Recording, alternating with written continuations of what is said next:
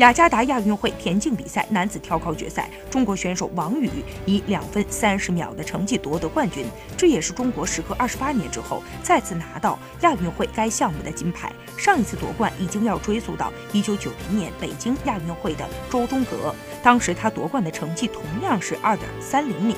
王宇是辽宁、天津两届全运会的男子跳高冠军，他身上有着众多闪亮的标签：清华学霸、世界大学生运动会中国旗手。他是一位土生土长的珠海人，出生于田径世家。这次在雅加达是王宇距离亚运会金牌最近的一次。原本卡塔尔的跳高神童巴西姆是这个项目上在亚洲无敌最寂寞的选手，然而巴西姆因伤缺阵，只能拄着拐杖来到赛场观战。另外一位中国的高水平选手张国伟，因为最近状态糟糕而未能入选亚运会阵容。